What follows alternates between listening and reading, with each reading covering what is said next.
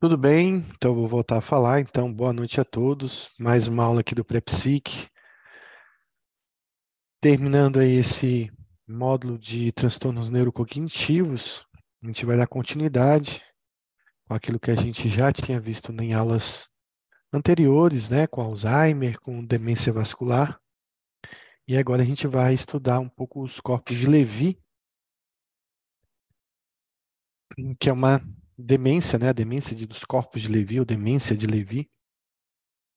Então a gente vai revisar um pouquinho. A gente começou na aula passada, mas vai dar uma repassada no início para a gente comentar. Então eu tinha mostrado essa foto na aula passada, mostrando que o grupo do Alois Alzheimer foi o grupo que estudou as demências, né? Ele descreveu basicamente todas as demências.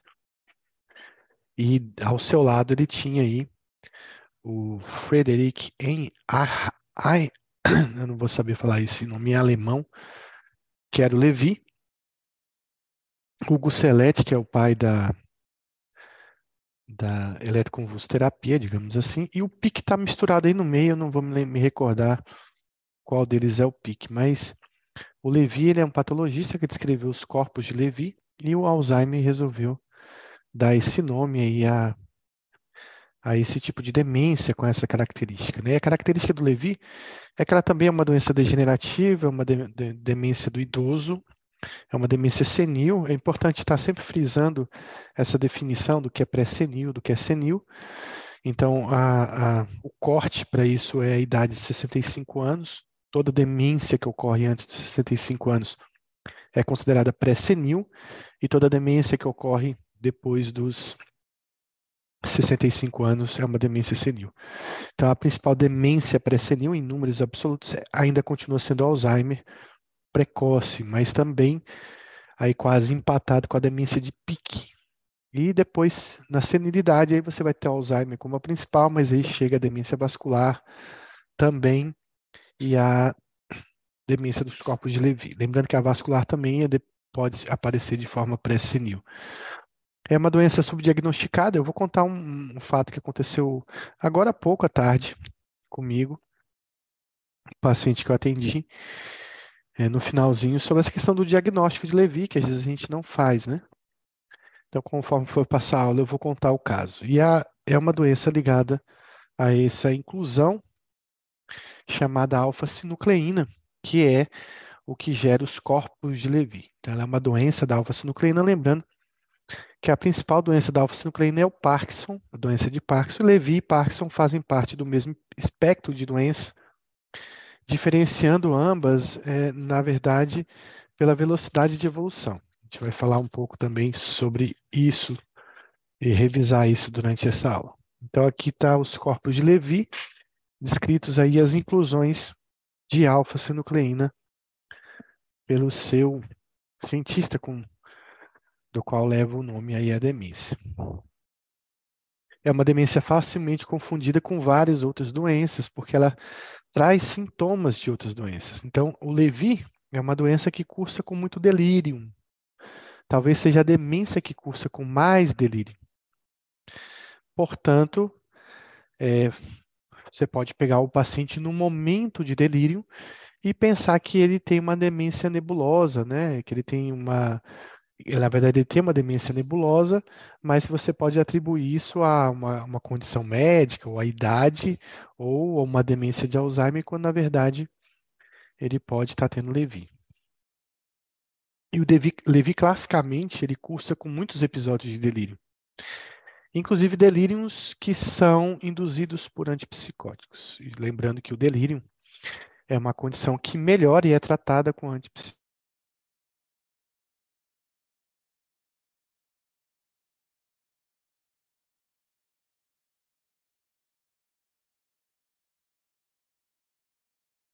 Bom, ela também é confundida com demência de Alzheimer e ela é confundida com a doença de Parkinson, porque o Levi é uma demência subcortical, é a demência subcortical mais clássica, que é aquela demência que cursa com mais sintomas extrapiramidais, mais sintomas parkinsonianos. Então, Levi e Parkinson, eles acabam é, tendo uma semelhança muito grande. E Também ela é confundida com demência vascular, já que a demência vascular também é uma demência subcortical, então traz sintomas bem parecidos. Esses são os diagnósticos diferenciais principais. Então, uma coisa importante é que as necrópsias apresentam corpo de Levy em 20 a 35% dos casos de demência. Eu fico pensando não só na demência de Levy, mas na demência de Alzheimer, na demência de Pique, você vai encontrar alfa-sinucleína. E a depender da, do paciente, ele pode apresentar características de demência mista, né? De demência, ele tem Alzheimer, mas ele tem um componente de Levy. Aí por essas inclusões aí ele pode ter uma doença de Levy talvez subclínica, digamos assim. A prevalência é de 0,1 a 5% da população idosa e aumenta muito o número com o avançar da idade. Então, eu falei que Levi é uma demência senil, né, de idosos, idosos com idade mais avançada. Corresponde a 1,7% dos casos de demência, mas talvez relacionado ao subdiagnóstico, e corresponde aí de 1,7% a 30% dos casos de demência já nos Estados Unidos. Então, lá os números variam bastante é, quando comparados ao Brasil. Bom, a maioria do, dos casos de Levi são de forma esporádica e ligados a uma duplicação e triplicação do gene da alfa-sinucleína, que tem uma associação muito grande com a doença de Parkinson. Lembrando que Levi não é Parkinson, mas faz a, a, a fisiopatogenia, digamos assim, é a mesma. Só que um paciente ele pode caminhar para um quadro de Levi ou um quadro de Parkinson a depender da idade em que ele vai apresentar os sintomas de demência. Lembrando que, que Parkinson ele demora 20 a 30 anos para apresentar demência e Levi, dentro de um ano, ele fecha o quadro de demência. Também é fator de risco alelo epsilon 4 da apolipoproteína. A gente comentou muito ela sobre a questão dela estar tá ligada à proteína beta-amiloide, a fatores inflamatórios, a metabolismo do colesterol no cérebro. Então, é um fator protetor que é perdido. E quando você tem esse alelo, você acaba tendo mais risco né, de você desenvolver a, a demência de Levi também, mas ele é muito importante na demência de Alzheimer.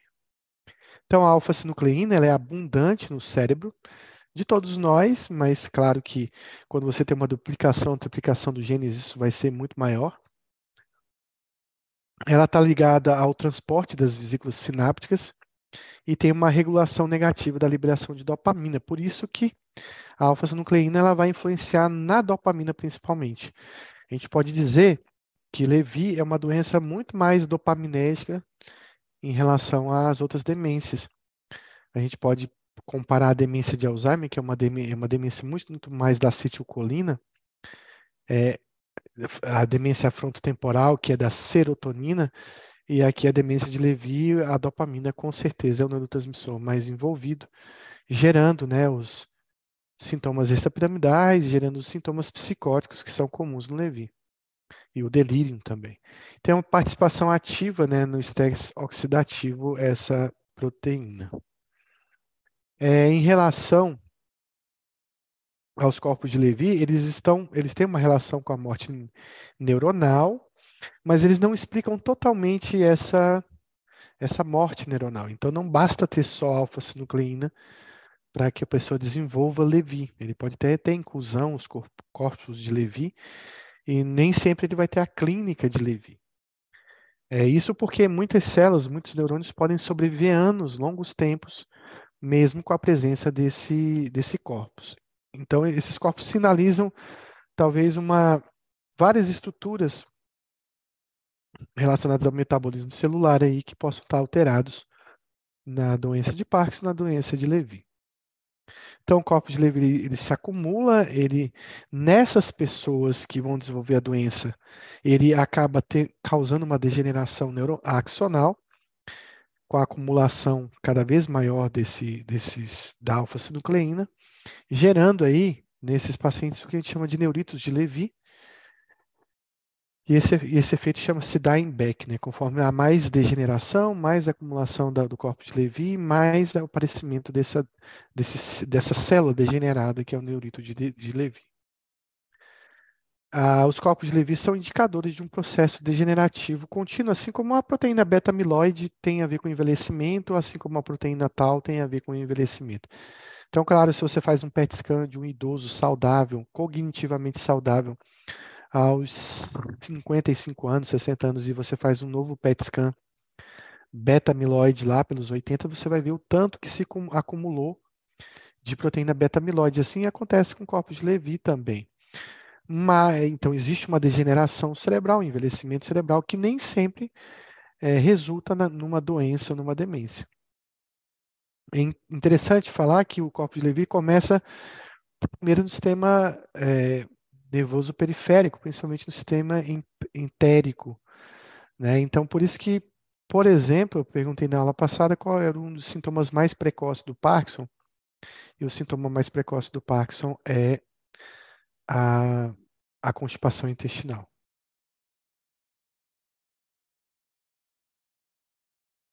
Ele tem uma relação com a doença de Gaucher, que é uma doença que também tem a ver com Parkinson e corpos de Levy, que tem uma gênese parecida e tem a ver com a questão dos lisossomas celulares estarem alterados.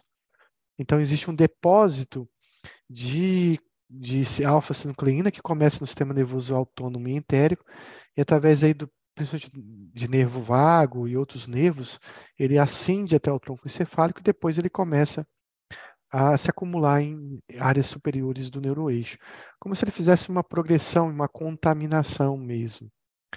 E é, não se sabe se esse corpo, esse, essa alfa-sinucleína é transmitida né, por sinapse ou pelo corpo celular do neurônio. E uma coisa interessante é quando você implanta né, neurônios para um corpo estriado de um paciente com Parkinson, é, esses, esses neurônios acabam se contaminando com esses corpos de Levy e gerando uma doença semelhante. Então, é, se acredita que os neurônios doentes acabam alterando, né, é, passando esse, essa alfa-sinucleína para os neurônios saudáveis. É, a gente não está falando de vírus, não está falando de bactéria, nem de nada assim. Até, até hoje não tem uma comprovação disso, mas talvez não o neurônio em si transmita alfa-sinucleína, mas é um ambiente onde esse neurônio doente vive e quando você transplanta um outro neurônio é que possa favorecer o aparecimento de corpos de Levy nesse neurônio saudável que chegou. É, na avaliação macroscópica do cérebro, a gente vê uma palidez da substância negra. Então, a gente está falando de uma doença semelhante a Parkinson, que vai cometer os núcleos da base, onde tem a substância cinzenta, são neurônios é, responsáveis pela produção da dopamina e pode estar relacionado então ao, ao, tá relacionado ao parkinsonismo e uma outra alteração ocorre no locus ceruleus, que tem a ver com a questão da produção de noradrenalina, é o local do cérebro que mais armazena noradrenalina.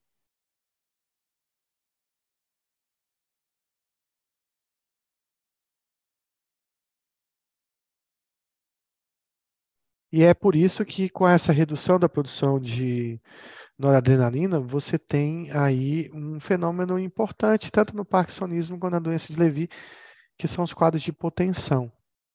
Né? Então, uma, uma atividade noradrenérgica central diminuída, gerando quadros de hipotensão, que são comuns a ambas as doenças.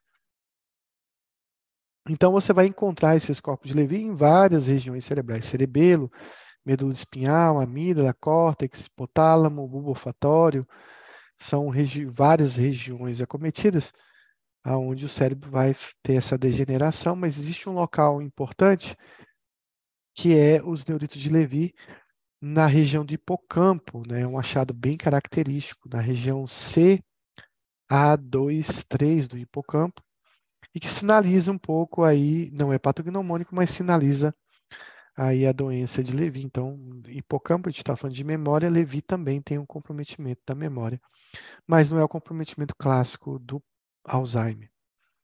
Doenças com patologia de Levi, a gente tem o Parkinson, a demência do Parkinson, a demência do corpo de Levi, que é objeto dessa aula, A, existe a doença de Alzheimer com predomínio de corpos de Levy no sistema límbico. E aí eu acho que eu estava diante de um paciente hoje com algum tipo é, dessa demência, né, em que tinha um componente de Alzheimer, um componente de Levy e o Levy incidental. A doença de Levy, ela, a gente tem que comparar com a demência do Parkinson, porque ao longo do tempo o Parkinson vai é, desenvolvendo uma demência e ambas as doenças são pela alfa-sinucleína, né? Então, na doença de Levy, existe um acúmulo de corpos de Levy em, localizados mais no córtex cerebral, enquanto o do Parkinson é mais concentrada e isolada nos núcleos da base. Então, o Parkinson ele começa mais, digamos, eh, regionalmente acometendo o cérebro e a doença de Levy ela acaba acometendo o cérebro de forma mais difusa. E é por isso que essa doença se completa muito rapidamente e o Parkinson demora 20 a 30 anos para gerar uma demência. Então, em contos incidentais de corpos de Levy também a gente vê em outras doenças, como a paralisia supranuclear progressiva, na demência de Pick, você também encontra alfa-sinucleína e na degeneração córtico-basal também. É, pacientes com Alzheimer também você vai encontrar bastante corpos de Levy. E essas, esses encontros são incidentais, como já disse, então sem repercussão clínica importante. A doença de Levy, ela cursa com uma com um conjunto de sintomas que são sintomas parkinsonianos clássicos, né? A bradicinesia, o tremor de repouso, em contar moedas, a, a, as alterações de marcha, uma marcha siamesca com a protusão do tronco para frente, com a extensão né, dos membros é, em sentido horizontal para, para é, e para baixo, né, como se fosse um gorila andando, né? Isso é para manter o equilíbrio, então a gente chama de marca, marcha siamesca. Além de uma marcha é, com alargamento da base, com pequenos passos, que a gente chama de marcha de, de petit pas, marcha de pequenos passos, e com algumas alterações da marcha, como aceleração, é o freezing, que o paciente acelera quando ele vai andar e ele, de repente ele tem uma parada brusca também, são sinais parkinsonianos. Além disso, a questão da, das alterações de face também.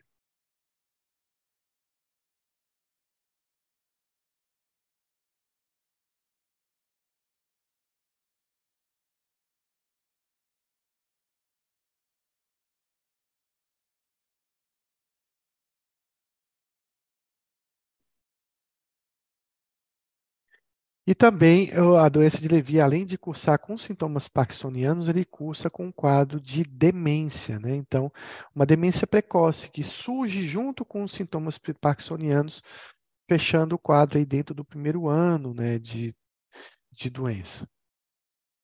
Então, dentro de um ano, o paciente já fechou um quadro completo. No Parkinson, você começa com sintomas ah, não parkinsonianos, com constipação, com quadros depressivos.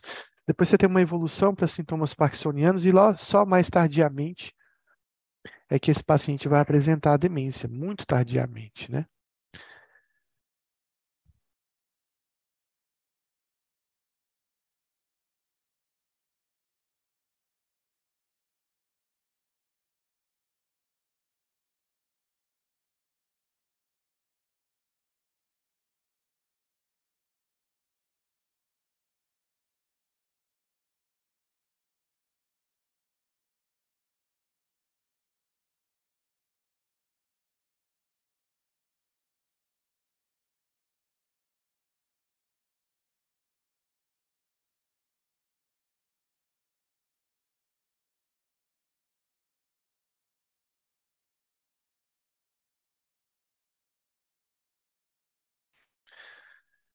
Bom, na demência, então, na demência de Levi, o quadro fecha durante um ano. Né? E na demência de Parkinson, demora 30 anos para o paciente é, fazer um quadro de demência. Então, na demência de Levi, também eu tenho que fazer uma comparação com, com o mal de Alzheimer. Na demência de Levi, você também tem placas senis e novelos neurofibrilares, que são características, as primeiras alterações das placas senis em relação à proteína beta-amiloide. Os novelos neurofibrilares relacionados aí a proteína tal, né, e alterações importantes no hipocampo acontecendo na, na doença de Levy são alterações semelhantes a alterações que a gente encontra no Alzheimer. Enquanto no Alzheimer, e então aqui a abundância da proteína tal, talvez até mais do que beta-amiloide na doença de Levy. E no Alzheimer, você vai ter corpos de Levy também, em 60% dos casos, na amígdala. E esses pacientes que têm mais corpos de Levy na demência de Alzheimer, eles vão ter mais quadros depressivos, e isso gera uma demência mista. Eu vou comentar de novo, estou falando isso, porque eu acho que eu estive diante de um paciente assim hoje, né? E, mas ao longo da aula eu vou explicar por que, que eu achei isso. Esse tipo de demência mista com características de uma demência e de outra. O surgimento é insidioso, gradualmente progressiva, é, mas muito rápida a progressão, e é uma demência que cursa com muitos episódios de delírio. Então, o paciente que se desorganiza bastante, né? Alguns desses delírios são hipoativos, né? então são mais fáceis de manejar. O paciente está ali olhando para o nada, sem contato com o mundo, é, desorientado, com estreitamento do nível de consciência, hum, ou mais também existem os episódios de delírio hiperativo, onde esse paciente dá um trabalho muito grande. Então, a doença de Levy ela tem uma evolução média de 9 anos, né? mas lembrando que dentro de um ano do aparecimento dos sintomas parkinsonianos, a demência já apareceu, e 70% apresentam uma síndrome acitoneto, acinetorrígida e simétrica idêntica ao que a gente vê no mal de Parkinson, o paciente tem uma bradicinesia, uma rigidez muscular muito intensa. A média de início da doença é em torno de 75 anos, mas ela pode cometer indivíduos de 50 a 80 anos.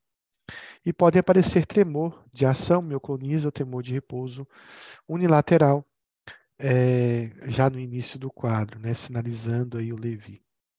Então, uma característica do Levi é que o paciente tem quedas. Então, paciente com demência que está caindo, pergunte, pense em Levi, um idoso que vive caindo. E as quedas podem ocorrer por duas razões. A primeira delas é em razão da marcha alterada, que faz o paciente tropeçar, cair né, que é uma alteração parkinsoniana, mas também em decorrência das hipotensões. Lá a gente falou lá do locus ceruleus, envolvendo a noradrenalina e fazendo com que esse paciente caia. Também a história de síncopes, né? Então esse paciente desmaia pela questão da hipotensão. A hipotensão ortostática, então de novo frisando a importância do Levi nessa questão e a questão da incontinência urinária também que está presente.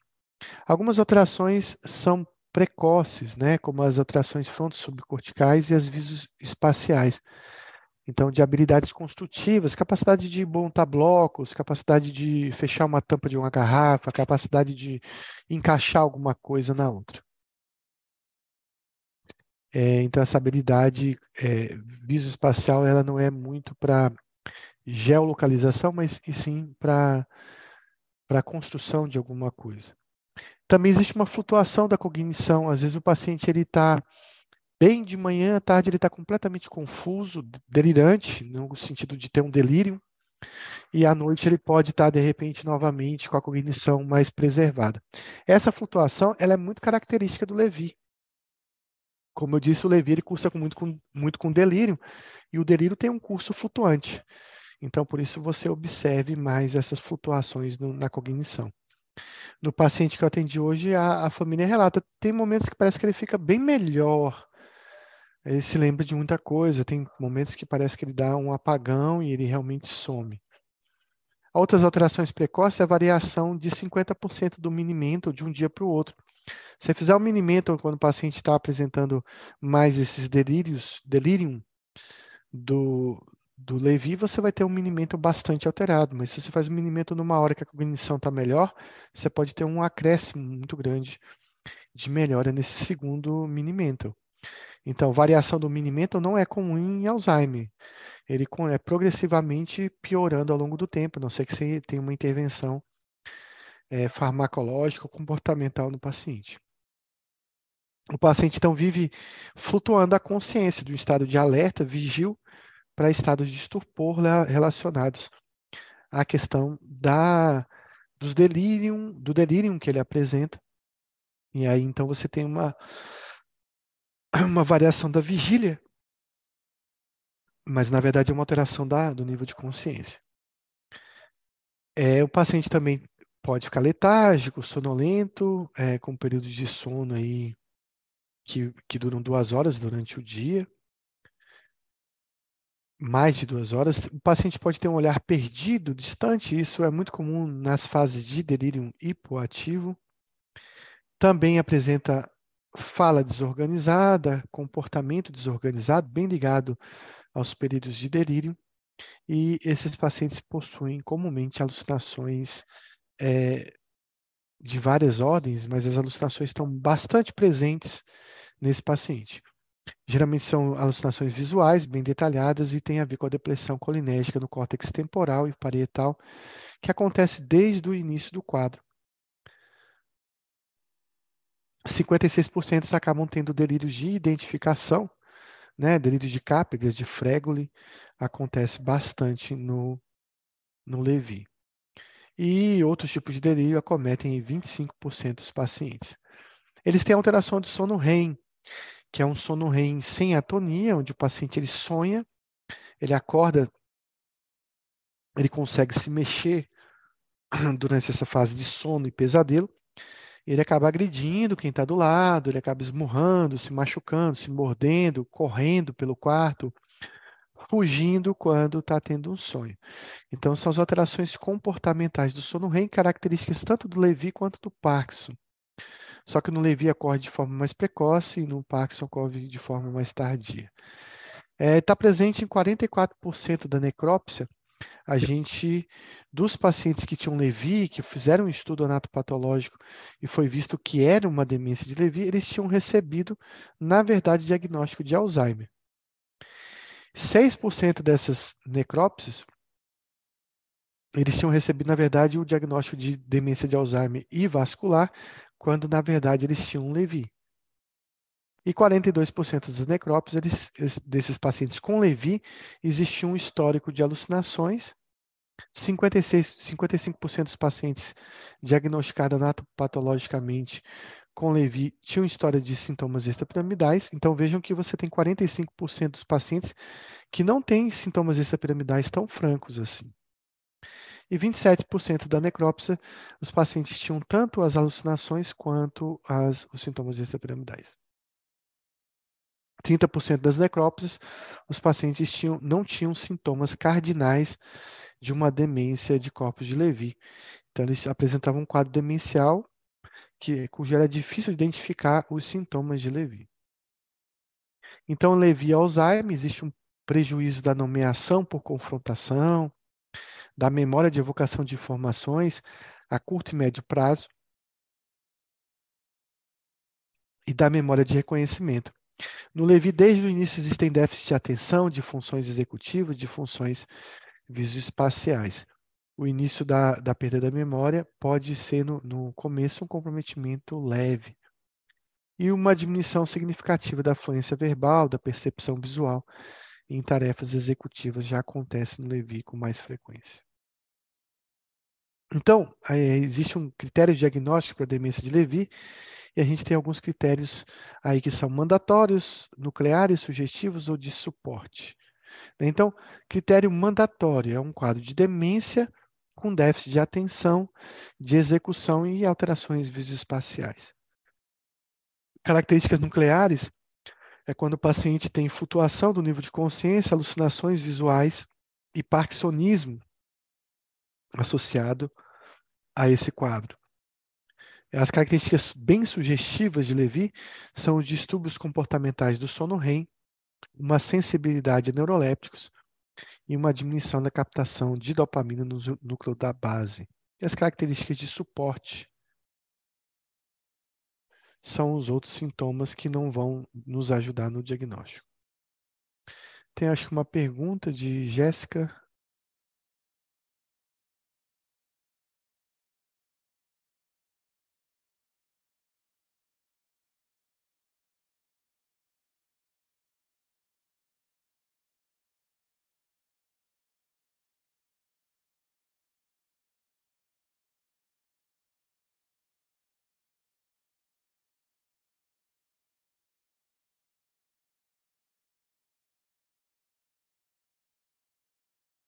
que ele quer dizer é a importância de cada sintoma, tá? Então, assim, é mandatório para você ter Levi, você ter uma demência. Né? Então, Levi sem demência não é doença de Levi. Então, é mandatório também que você tenha déficit de atenção, déficit de execução e alterações visoespaciais. São características nucleares, né? Que é o centro da doença, digamos assim. É, são os delírium, o delírio, que é a flutuação do nível de, de consciência, de orientação, as alucinações visuais e o parkinsonismo são, fazem parte do núcleo da doença.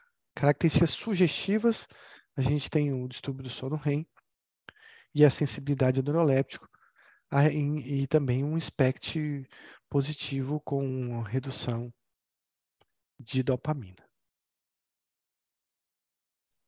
Bom, então assim, eu vou parar aqui para comentar então o paciente que eu atendi hoje à tarde. Então, fui chamado para uma consulta domiciliar.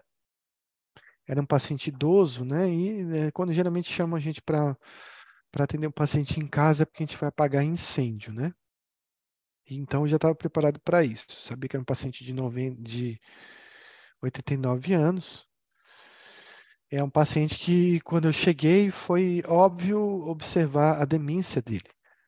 Então, a primeira coisa é que ele Existe um relato de agressividade, de comportamento disruptivo, um paciente tentando fugir de casa, ameaçando as outras pessoas, tentando é, pegar faca para agredir alguém. Eu sentei ao lado dele, né, e a primeira pergunta que eu fiz foi a pessoa que estava à frente dele em pé, que era a esposa. Ele, e eu perguntei quem era, ele disse que não conhecia. Ele falou: Não conheço essa mulher. Pode ser um delírio de identificação, mas pode ser também uma falta de memória em relação a ela. Também não reconheceu a filha, nem sabia o nome dela.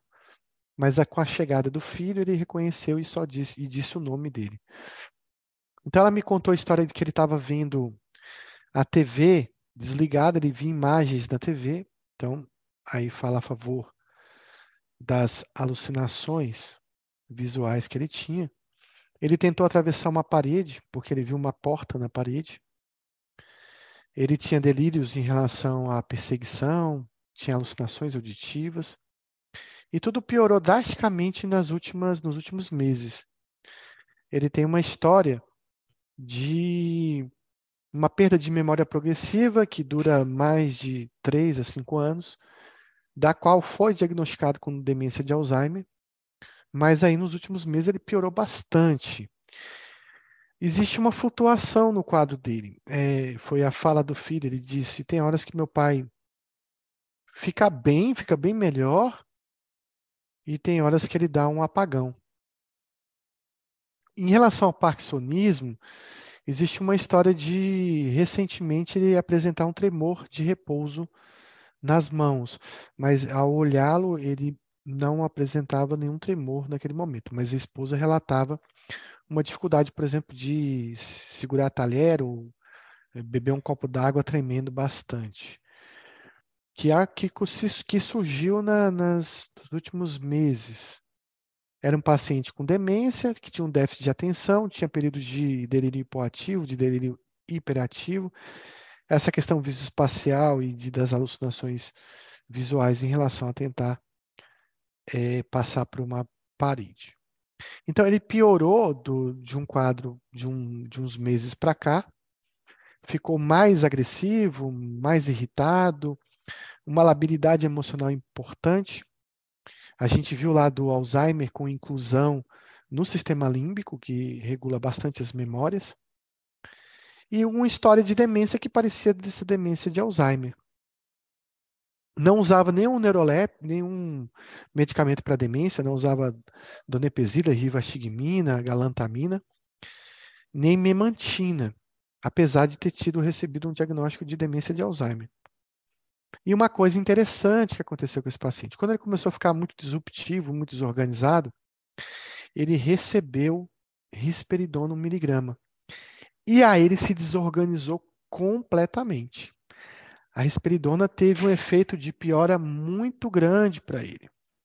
Ele ficou mais desorganizado, fez mais delírio, e a, a esposa categoricamente me falava: esse remédio piorou muito ele. Toda vez que eu dou, ele fica muito pior. E não é o que você vê no Alzheimer. No Alzheimer, é quando você tem um paciente desorganizado, com delírio, em que você prescreve uma risperidona, você observa uma melhora. É, e não uma desorganização como ele fez. Então, isso faz me pensar que esse paciente ele tenha uma demência talvez mista, sei lá, ele tem Alzheimer e agora ele está tendo um componente mais de Levi. Ele não tinha alterações do sono comportamental do sono REM, eu perguntei, mas ele também tinha uma história de quedas, de quatro quedas nos últimos meses, também falando a favor de Levi. Então, o que, esse paciente tem? Alzheimer ou Levi? Provavelmente os dois. Porque o início da história dele é bem de Alzheimer. As características de alterações de memória, de perda de memória dele, são bem características de Alzheimer. Mas esse delírio, as alucinações auditivas, a sensibilidade neuroléptica, a história de quedas, esse tremor na mão, é bem característico, sintomas parkinsonianos, bem característico do Levi. Então, ele provavelmente tem uma demência mista. E a gente teve que reordenar a medicação dele, não sei o resultado, acabei de medicá-lo para a gente ver se nos próximos dias a gente dá uma melhorada no quadro dele. Então, lembrando aí que essas demências mistas podem acontecer e você vai ter que perceber os sintomas para fazer um diagnóstico correto. Ele não tinha alteração de marcha, não percebi, mas a gente viu ali nas necrópsias que muitos pacientes não apresentam os sintomas clássicos né, de uma demência de Levi e muitos pacientes podem ter demências mistas. É um paciente com quedas repetidas de síncopes, que tem uma disfunção autonômica grave, que tem uma perda transitória inexplicável da consciência. São pacientes com alucinações em várias modalidades. Tem um quadro de depressão, esse paciente não tinha depressão, mas tinha uma incontinência afetiva. E delírio sistematizado, ele tinha bastante delírio sistematizado, de que tinha um grupo que os vizinhos iam matar ele, que tinha um traficante que ia matar ele, que ele precisava voltar para casa. Ah, no caso da demência de Levi, existe uma preservação relativa de estruturas temporais mediais na ressonância e na TC, e uma atividade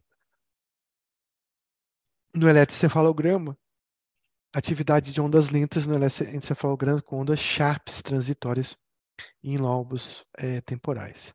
Também existem alterações do, do SPECT, ou do PET, mostrando aí é, metabolismo reduzido, ou perfusão reduzida, em regiões, em várias regiões cerebrais, mas com atividade occipital reduzida, o que explica, por exemplo, talvez essas alterações de habilidade visoespaciais, o que explica também, em parte, as alucinações visuais desse paciente. Bom, em relação ao tratamento do Levi, então, aqui no Alzheimer, na verdade é Levi, então, é, qual é o tratamento específico? Né? Se a gente pode usar anticolesterásico, a doença é mais dopaminérgica, memantina pode, posso usar antipsicótico, o que, que eu faço aí nesse caso? Então, existe uma alteração, sim, do sistema colinérgico, Existem alterações do núcleo basal de Miner é, no prosencéfalo basal. Então, a acetilcolina está alterada aí com essas projeções aí do tronco encefálico e também alterações do córtex. Então, sim, eu posso usar donepezila, rivastigmina e galantamina nesse paciente. Os mesmos remédios que a gente viu, que a gente estudou e que é, a gente viu no, no, na doença demência de Alzheimer. Existe uma melhora dos distúrbios neuropsiquiátricos, né, sem prejuízos né, do, é, dos sintomas extrapiramidais. Em relação à memantina, a gente também utiliza memantina nesse paciente. E ele é muito útil para os distúrbios cognitivos. Nesse paciente em questão que eu tratei, eu optei por iniciar com a memantina, e aí eu vou ver o que, que ele vai apresentar, para depois utilizar um anticolinérgico, já que eu usar outras medicações. Também esses pacientes têm uma melhora com levodopa e com agonistas dopaminérgicos, já que é uma doença parkinsoniana, e é útil, né, então, para os sintomas extrapiramidais. Mas a gente tem que ter cuidado para iniciar a levodopa é, quando esse paciente está apresentando quadros psicóticos, porque o aumento da dopamina em regiões mesolímbicas, por exemplo, pode piorar os sintomas psicóticos do paciente. Em relação aos antipsicóticos, esse é um problema, né? Qual antipsicótico utilizar? Já que esse paciente às vezes fica delirante, fica psicótico, tem delírios, tem alucinações. Então, 50% dos pacientes acabam tendo uma piora, tanto dos sintomas parkinsonianos quanto dos sintomas neuropsiquiátricos. Isso acontece por uma redução da dopamina, redução da substância negra no putame e também pelo próprio sistema mesocortical, né, que tem a ver aí com o sistema é, dos lobos frontais, né, que regulam emoções, que regulam é, agressividade, depressão nesses pacientes. Então, existe uma intolerância comum aos antipsicóticos desse paciente. Tem uma pergunta?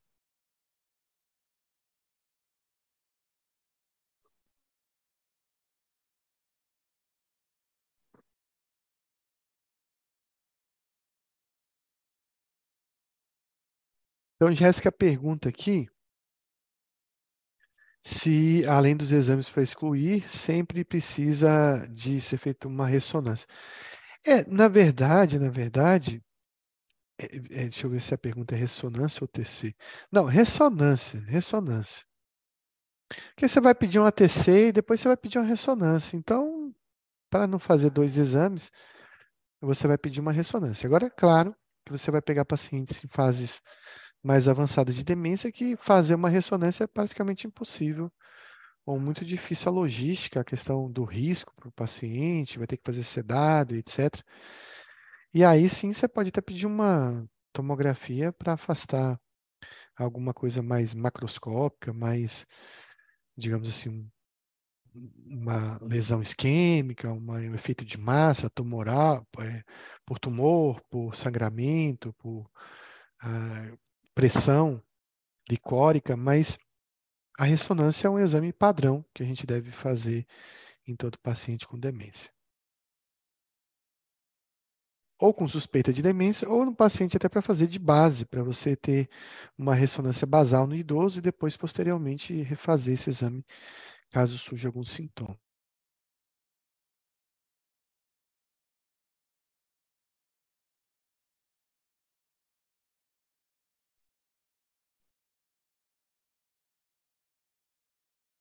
Então, a gente está falando da intolerância aos antipsicóticos. Né? Essa intolerância é em torno de 50% dos pacientes pioram com antipsicótico e tendem a ter uma piora quanto mais colinérgico for, é, desculpa, quanto mais dopaminérgico for esse antipsicótico. Quanto mais bloqueio de dopamina esse antipsicótico faria.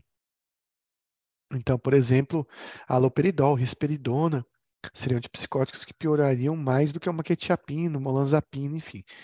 O paciente em questão do, de hoje, que eu atendi, ele estava muito desorganizado, agressivo.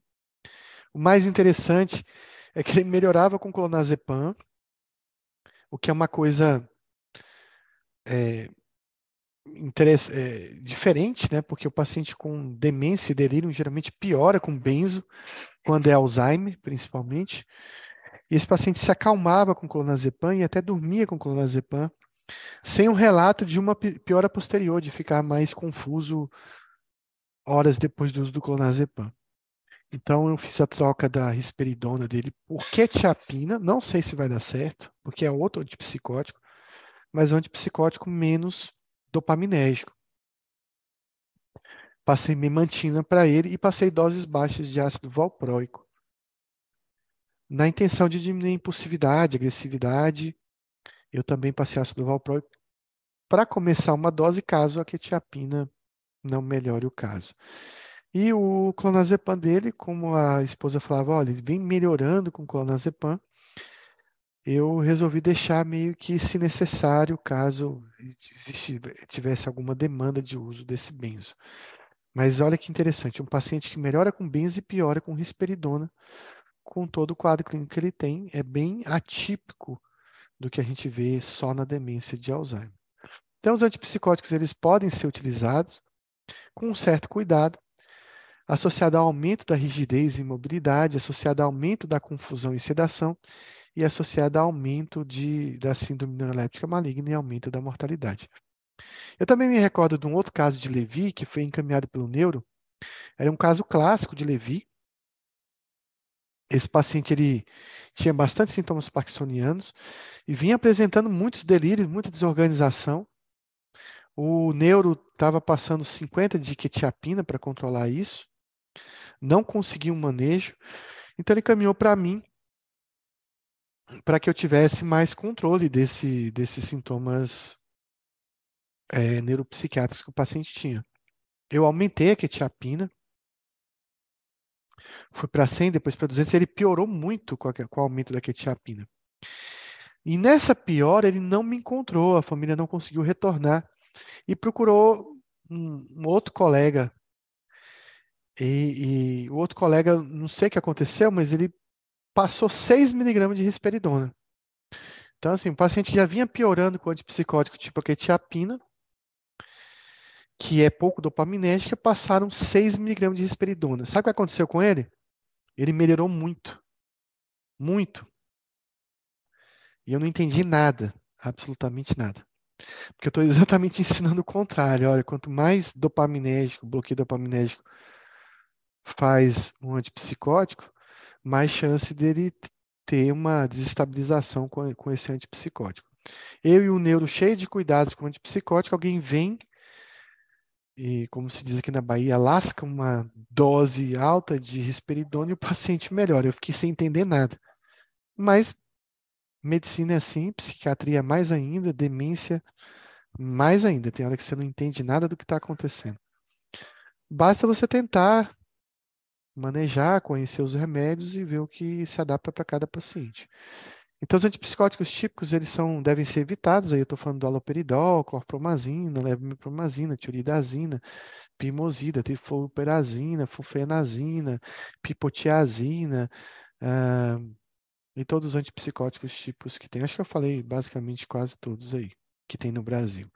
E os antipsicóticos atípicos são os mais escolhidos, desde que eles não sejam tão bloqueadores de dopamina quanto é a risperidona e em segundo lugar a olanzapina. Então a gente dá a escolha aí pelo plaquetiapina, aripiprazol, brexpiprazol, lurazidona, ziprazidona, iloperidona, é, clozapina, enfim. Uma lista muito grande de, de atípicos que pode ser utilizados. A quetiapina é bastante utilizada nessas condições, ele já é bastante utilizado no Parkinson, então por isso que às vezes a gente tenta a quetiapina lá no, no paciente com Levi, né? A clozapina também pode ser tentada, mas tem todo o manejo com essa medicação, causa mais hipotensão no paciente que já tem hipotensão. Uma medicação que causa granulocitose, cialorreia, risco de convulsão, né? risco de cardite, de miocardite, risco de arritmia. Num paciente idoso, tem que ter, sei lá, muito, tem que ter falhado muita coisa para você tentar uma clozapina. O piprazol, talvez, existam estudos mostrando que ele tem um benefício, mas lembrando que o aripiprazol age em relação à dopamina de forma ambivalente.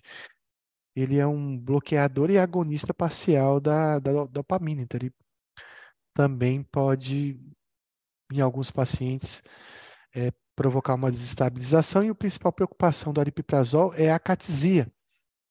Imagina você gerar um, uma catisia num paciente que já vem muito desorganizado. É isso que você vai ficar confuso, você não vai entender mais nada mesmo que a catizin, quem fala já é difícil de entender, a catizin um paciente que não, que não tem a cognição preservada, que não sabe contar como é que é essa angústia de ficar sentado, levantar, andar, agitado, ele vai se comportar de forma completamente diferente.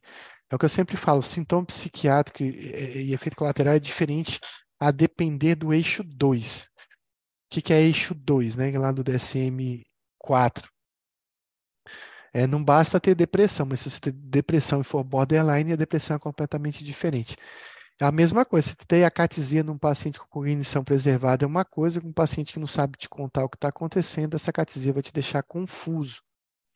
Então, imagina a catisia no autista, num déficit intelectual grave, é bem difícil de identificar. Você tem que ficar olhando muito para falar assim: olha, isso pode ser acatesia. E só para contar um caso, eu tive um caso é, um tempo atrás de um paciente autista, né? Que ele ficava extremamente violento, extremamente agressivo, né? E ele estava em uso, ele tava usando, usou vários antipsicóticos, na época ele estava usando olanzapina, alguma coisa assim. E o que chamou atenção foi ele andando para um lado e para o outro na sala. A única coisa que chamava atenção. E eu falava, mas ele fica andando assim? Ele fala, em casa ele vai em todos os cômodos, vai e volta. E eu falei, antes era como, né? Quando ele era mais novo. Não, ele não andava desse jeito. Agora ele está com esse comportamento. Então eu chutei, né? Chutei não, mas eh, parecia ser uma catizia. Eu falei, olha, pode ser a catizia, vamos tirar tudo. Quando ela falou assim, tirar tudo, né? Porque ele só usava antipsicótico. E falou, não, o médico ficou maluco, né? O paciente está super agitado, ele vai tirar os remédios do paciente. Tirou, o paciente realmente melhorou bastante. É, tinha sintomas para ser tratado, então a gente reiniciou com clozapina e ele ficou muito bem. Então, uma questão aqui sobre a demência de Levi, marque alternativa incorreta. Letargia é comum, apresenta episódios de olhar perdido, a fala pode estar desorganizada, apresentam delírios de identificação, as alucinações são eventos tardios.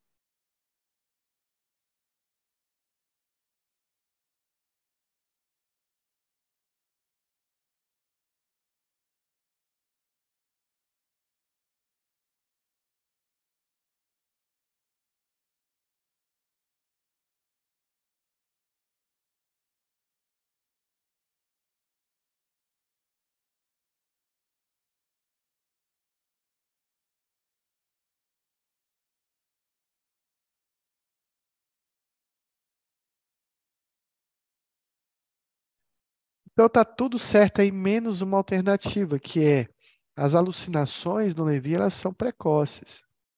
As alucinações no Alzheimer são em fases graves do Alzheimer, as alucinações comumente em fases mais graves. Mas no Levi, desde o início, sintomas psicóticos estão presentes. Sobre a demência de Levi, marca alternativa incorreta. É confundida com delírio, com Alzheimer, a prevalência diminui após 65 anos é associada à doença de Parkinson e tem uma, um fator de risco que é alfa, é, a polipoproteína epsilon 4.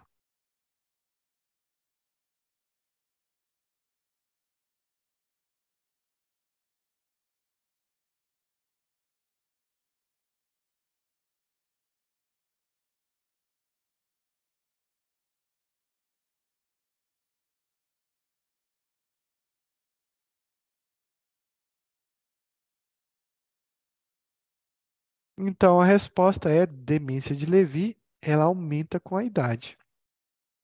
Né? Então, falso aí é que a prevalência aumenta com a idade. É uma demência senil, né? Então, sobre a demência de Levi, são características importantes: quedas, palilalia, síncopes, hipotensão ou incontinência urinária.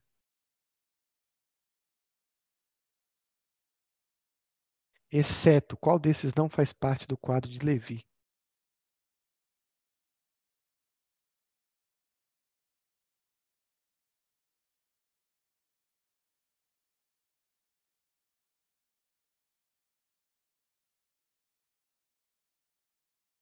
E a resposta, Jéssica, é síncope. Porque a síncope, lembra falei das quedas? Tanto a síncope, as quedas e a hipotensão, elas estão bastante ligadas a questão noradrenérgica, né, a questão das hipotensões que o paciente faz. Mas o Levi não tem muita alteração de linguagem, né? O que é a palilalia, aquele paciente que repete, né? É, Brasil, zil, zil, zil, zil, zil, repete sempre a última sílaba é, da fala, né? Então, isso é bem característico da demência frontotemporal, da demência de pique, mas não é característico tipicamente da demência de Levi. Sobre a demência de Levi, marque a alternativa incorreta. Neurite de Levi no hipocampo é achado característico. O principal diagnóstico diferencial é PIC. O principal diagnóstico diferencial é Parkinson. Tem o surgimento abrupto. E tem, desculpa, episódios de delírio. Eu acho que talvez a B e a C não seja o principal, mas é um diagnóstico diferencial PIC ou Parkinson para ficar mais correto.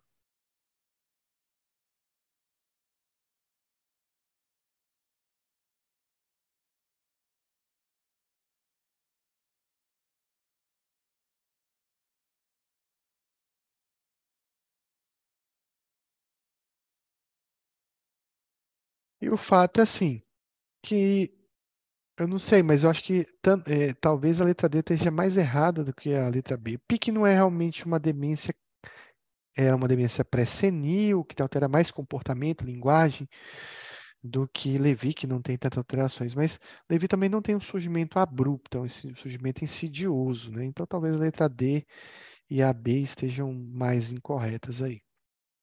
Sobre a demência de Levi, marque a incorreta. Média de início de 75 anos. 70% apresentam síndrome acineto-rígida simétrica. A evolução média de 9 anos é um quadro contínuo, sem flutuação cognitiva e variação de 50% no minimento de um dia para o outro.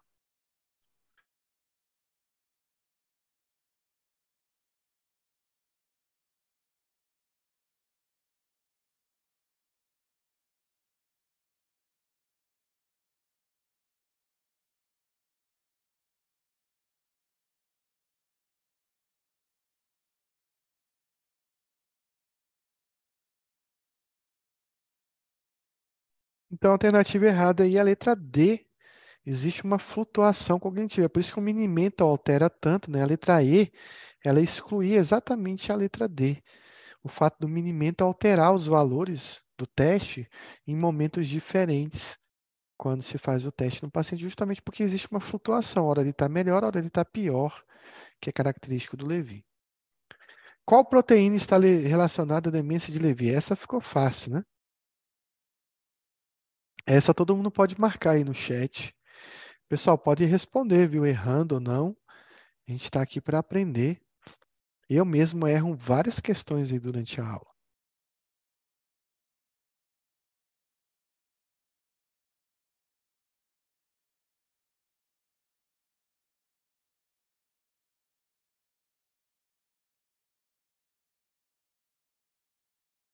Então, ninguém quis arriscar aí, mas é alfa-sinucleína, a proteína ligada à demência de Levi. Letra E, alfa-sinucleína. Então, sobre a alfa-sinucleína, marque a alternativa incorreta.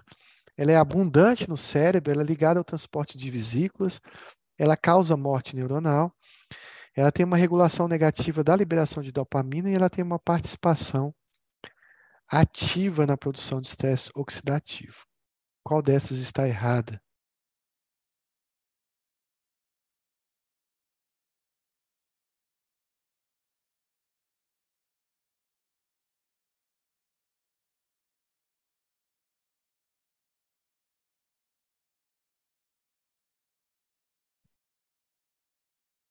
Essa é difícil, mas olha só, ela é abundante no cérebro, ela é ligada ao transporte de vesícula, ela regula a dopamina, né? Ela tem uma participação no estresse oxidativo, mas ela sozinha não é a causa básica, porque a gente viu que pessoas saudáveis pode ter Levi, pode ter alfa-sinucleína, faz parte do envelhecimento. Nem todo mundo que tem beta-amiloide no cérebro vai ter Alzheimer. Nem todo mundo que tem alfa-sinucleína vai ter a demência de Levi ou vai ter Parkinson. Então, existem são fatores relacionados que podem estar uh, tá interligados à alfa-sinucleína e gerar a causa do paciente. Então, é, é, é a doença do paciente. Então, não é só a alfa-sinucleína que causa a morte neuronal. A gente viu que neurônios podem sobreviver muito tempo com a presença desses corpúsculos. Sobre o corpo de Levy, marca incorreta. Células nervosas podem sobreviver longos tempos na presença da alfa-sinucleína. Aí, então, está afirmando né, o que eu falei na questão anterior. Quando existe uma alteração da, da toxicidade dessa alfa-sinucleína, gera os neuritos de Levy. Não são indicadores de processo degenera eh, degenerativo contínuo. A alfa-sinucleína não indica envelhecimento cerebral. Depósito se forma mais precocemente no sistema entérico e periférico. E sugere-se que a alfa-sinucleína passe de neurônio doente para saudável. Então, a gente viu tudo isso aí. Então, claro que alfa-sinucleína indica um processo degenerativo, como a, a proteína beta-amiloide também. Mas se o paciente vai desenvolver demência ou não, precisa dos outros fatores interligados. Sobre a demência de Levy, marque a alternativa correta. Apresenta alteração do sono não REM, apresenta hipersensibilidade à galantamina, a memantina deve ser evitada, levodopa piora o quadro e clozapina pode ser uma tentativa.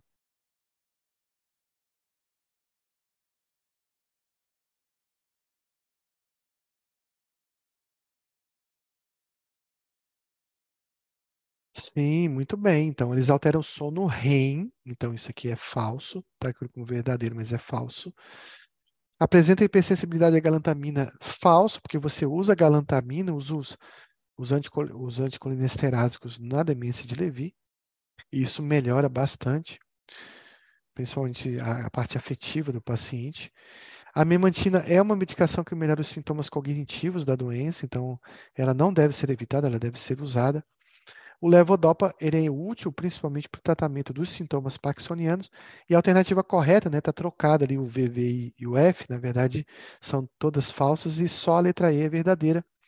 A clozapina é uma opção de tratamento, mas claro que a gente vai dar mais atenção ao uso da quetiapina. Então, uma mulher de 59 anos foi diagnosticada com transtorno depressivo maior e transtorno de personalidade borderline com cerca de um ano de duração. vou, vou parar para comentar aqui, né? Personalidade limítrofe, ou borderline, que começou aos 58 anos de idade, não é borderline, pessoal. Quem é borderline é desde a adolescência. Não tem. Ah, eu tinha 35 anos e agora eu fiquei borderline. Não tem como aos 36 você ficar borderline. O que pode acontecer é que você foi borderline durante 30 anos e agora aos 35 você está muito menos borderline. Pois é, então só essa afirmação aqui já é estranha. Mas ela foi diagnosticada com isso, borderline, depressão que começou há cerca de um ano. É, é o que eu estou entendendo do texto aqui. Houve mudanças comportamentais continuadas, com períodos de agressividade, impulsividade e às vezes. Então, realmente, ela teve uma depressão em que ela está mudando o comportamento. Além disso, havia piora contínua da memória, é, com pouca concentração. O paciente com 59 anos, viu? Posteriormente, ela desenvolveu humor irritável, falta de apetite, o exame da última visita ao hospital mostrou uma paciente bem cuidada, alerta, calma e cooperativa. Ela tinha uma fala normal, uma atividade psicomotora normal. A fala normal para a gente identificar a e a atividade psicomotora para a gente identificar sintomas parkinsonianos. Então, isso fala muito de, de, uma demência que não é subcortical. Se for uma demência aqui, que é o tema da nossa aula, né? Um comprometimento não subcortical ou um comprometimento mais cortical. Seu humor é instável, e por isso ela recebeu o diagnóstico de borderline. Ela era, no entanto, coerente e relevante, mostrando efeitos reativos. Ela era suicida, porém tinha alucinações objetivas.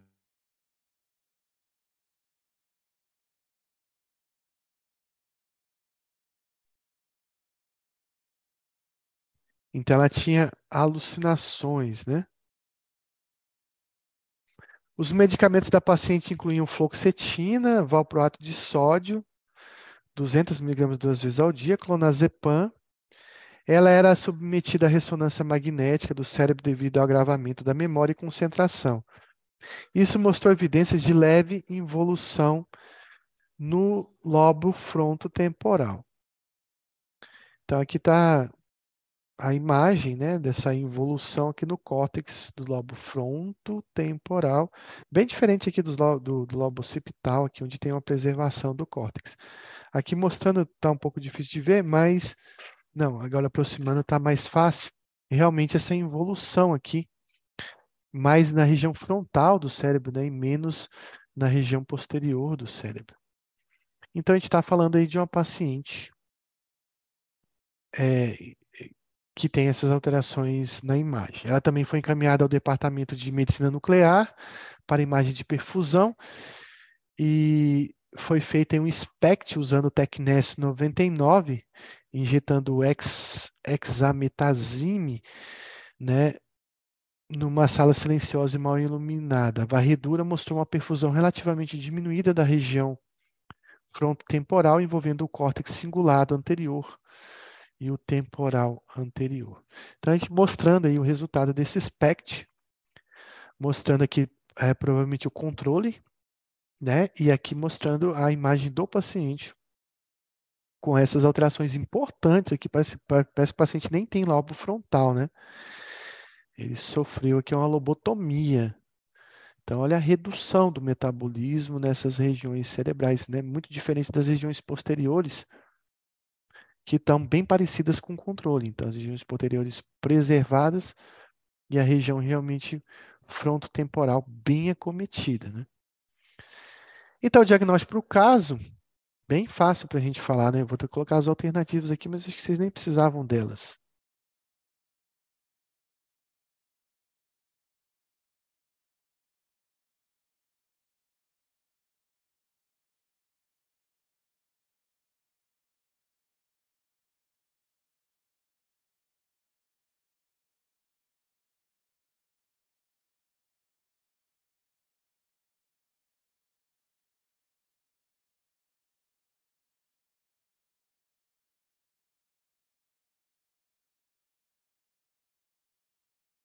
Então, essa é uma degeneração lobar frontotemporal, que na verdade é um nome novo para demência de pique, né? Então, vocês estão acostumados a falar ah, demência de pique, demência frontotemporal, mas o nome atual chama degeneração lobar frontotemporal.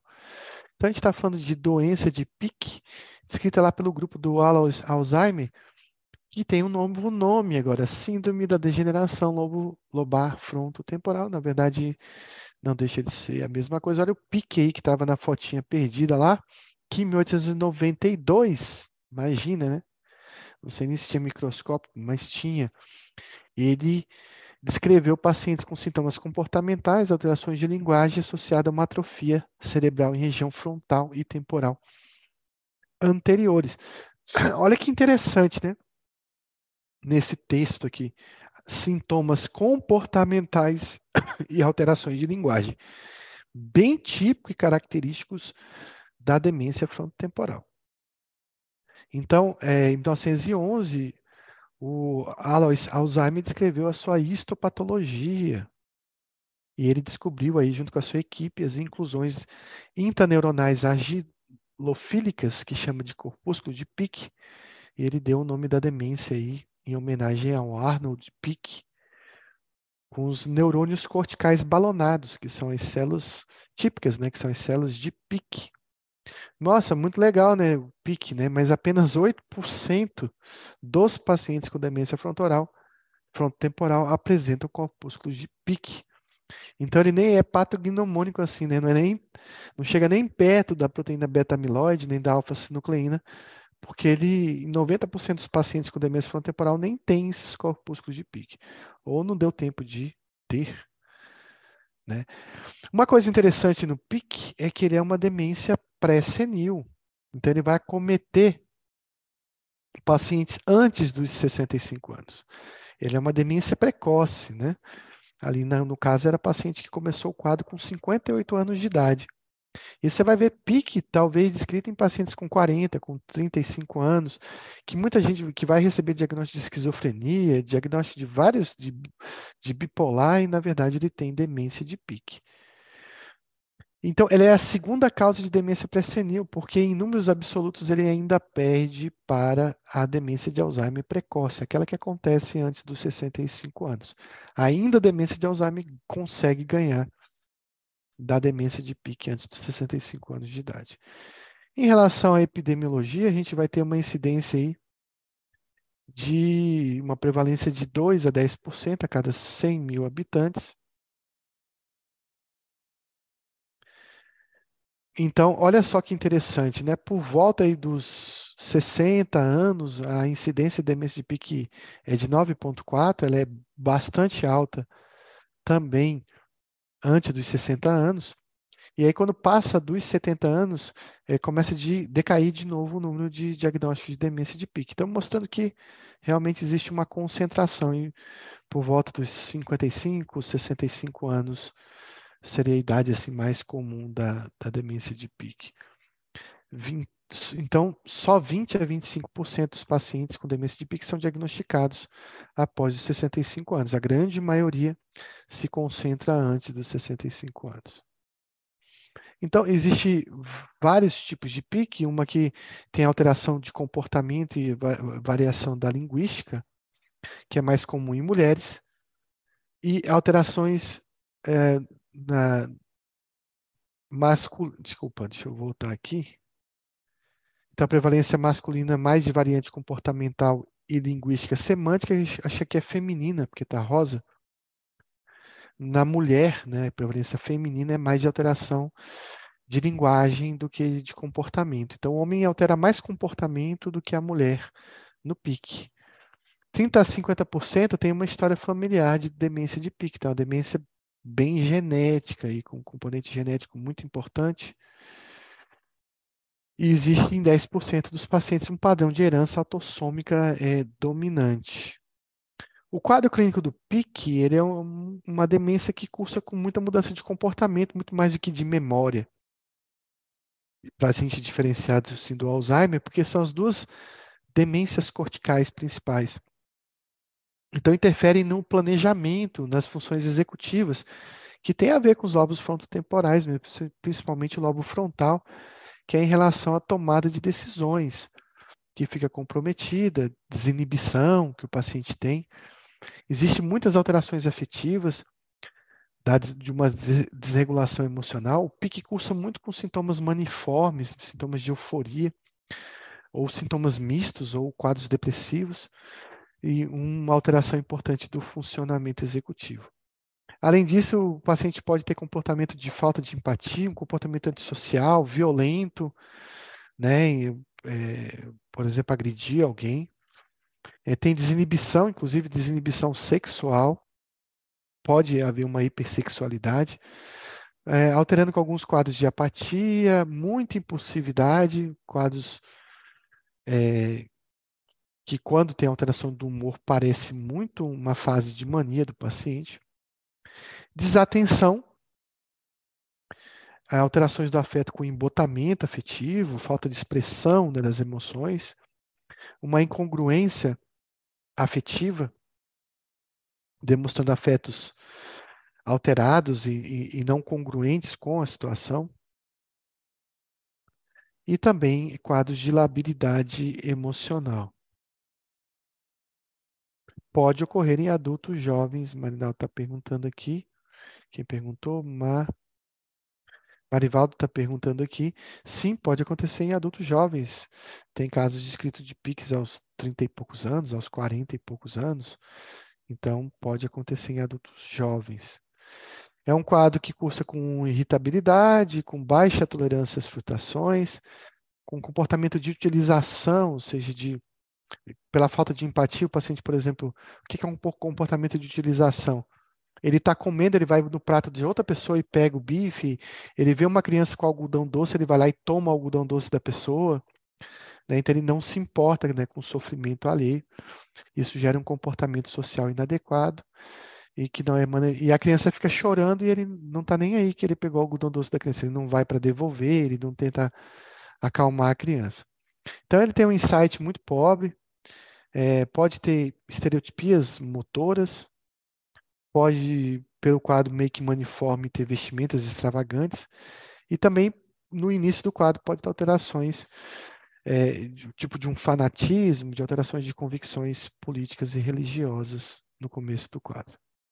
Então, é uma, uma, uma aluna me perguntou certa vez, ah, é, uma pessoa da minha família tem sessenta e tantos anos, e aí, de repente, começou a se vestir de forma extravagante, fez algumas insinuações é, sexuais para várias pessoas, começou a comprar demais, muito irritada, resolveu sair, resolveu fazer coisas que não fazia, desinibida, e agora ela está começando a fazer um tratamento para doença bipolar. Eu falei, não, para, nunca teve nada antes doença bipolar começando aos 60 e poucos anos, não, isso não é doença bipolar, isso com certeza é uma demência de pique. Pode fazer ressonância e acompanhar, que lá na frente você vai ver a, degeneração acontecendo e provavelmente esse paciente tem uma demência de pique.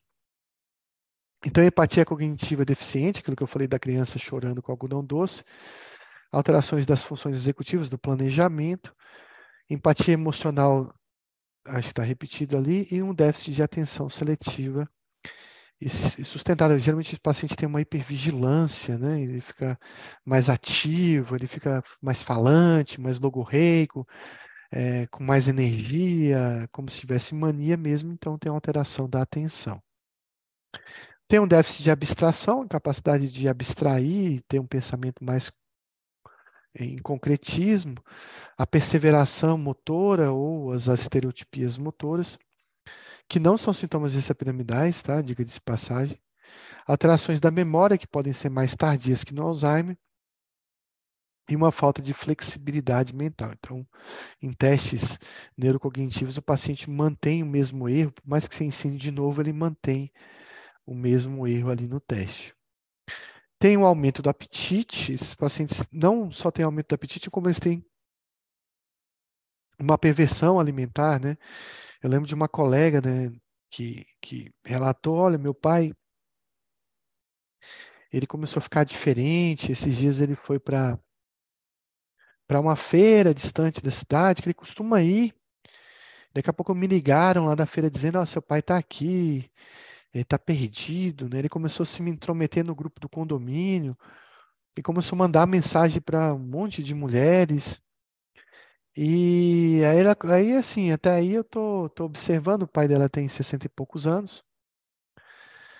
É, não tinha 70 e poucos anos, então até uma demência de pique mais tardia. E aí quando ela falou assim, ó, e, e ele chegou em casa um dia, foi na geladeira, ele pegou um pedaço de carne de porco aqueles que estavam com muita fome, eh, botou a carne na, na debaixo da, da, da, água da, da torneira na pia para descongelar e não estava descongelando, e ele começou a bater o gelo na a carne na pia para quebrar aquele pedaço congelado de carne e começou a comer a carne de porco congelada, ele comeu o pedaço todo. Eu falei, ó, pode fazer uma ressonância aí que isso é demência de pique. E ela ficou, ah, será? Não sei e tal. Tempos depois, ela mandou uma mensagem dizendo: Olha, meu pai foi diagnosticado com demência frontotemporal. Então, só essa perversão alimentar é muito característica né, de, um, de um quadro de demência de pique. A não só a perversão alimentar, como o paciente bota tudo na boca, né? Ele pode engolir objetos, pode botar chave, celular na boca. É, eu lembro de um paciente na fase final do pique, né, que ele ficava chupando o dedo, parecia uma criança chupando o dedo.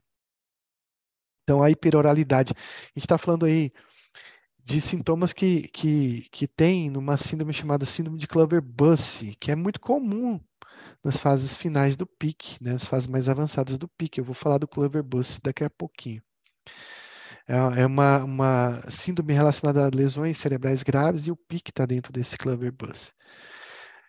Existem preferências também por alimentos doces. Então, aqui está o Clover-Bussy, que é uma síndrome que existe hiperoralidade, o paciente bota tudo na boca, hiperfagia, uma perversão alimentar, placidez, que seria o paciente não sentir medo, né? Ele está andando na rua, vê um pitbull solto, ele vai brincar com o pitbull, ele vê uma cobra, um crocodilo, ele vai brincar com o crocodilo, ele atravessa a rua sem se preocupar, dirige sem se preocupar se vai acontecer alguma coisa. Então isso chama placidez, uma perda do medo, né? Uma sensação de, de plenitude mesmo numa situação perigosa também cursa com ebotamento emocional afetivo, com falta de reconhecimento, diagnosia de reconhecer objetos e coisas, e com uma hipersexualidade. Então, o PIC tem muito de Clover-Bussy nos seus sintomas. Ali só o Clover-Bussy, só mostrando aí quem descreveu foi o, o Henrique, né? Em, em, em, alemão tem outra pronúncia, e o Paul Clancy Buss. Acho que tem uma pergunta aqui. Ah, não tem relação com o uso. É, pergunta se tem relação com o uso de álcool e drogas. É, não entendi a pergunta. Se o paciente tem uma impulsividade para usar álcool e drogas, é isso?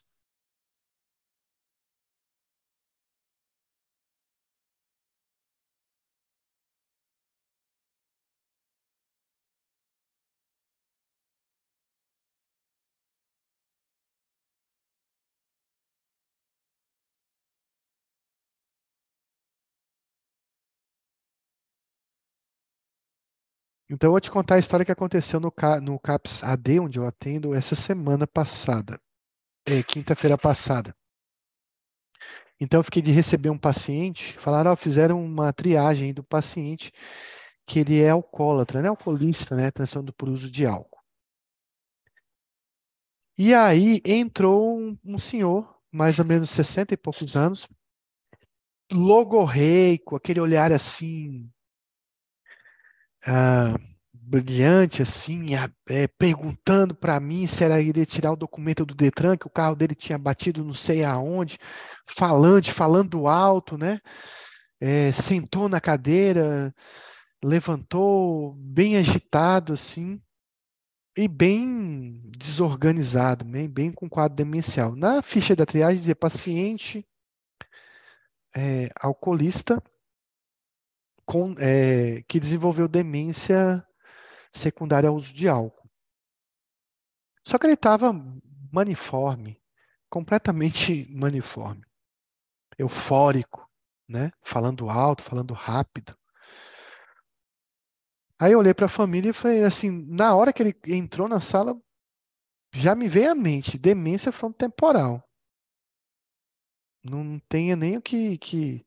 Foi o meu primeiro diagnóstico, assim, visualmente falando, né? Antes da família falar qualquer coisa, eu já, eu já tinha pensado nisso.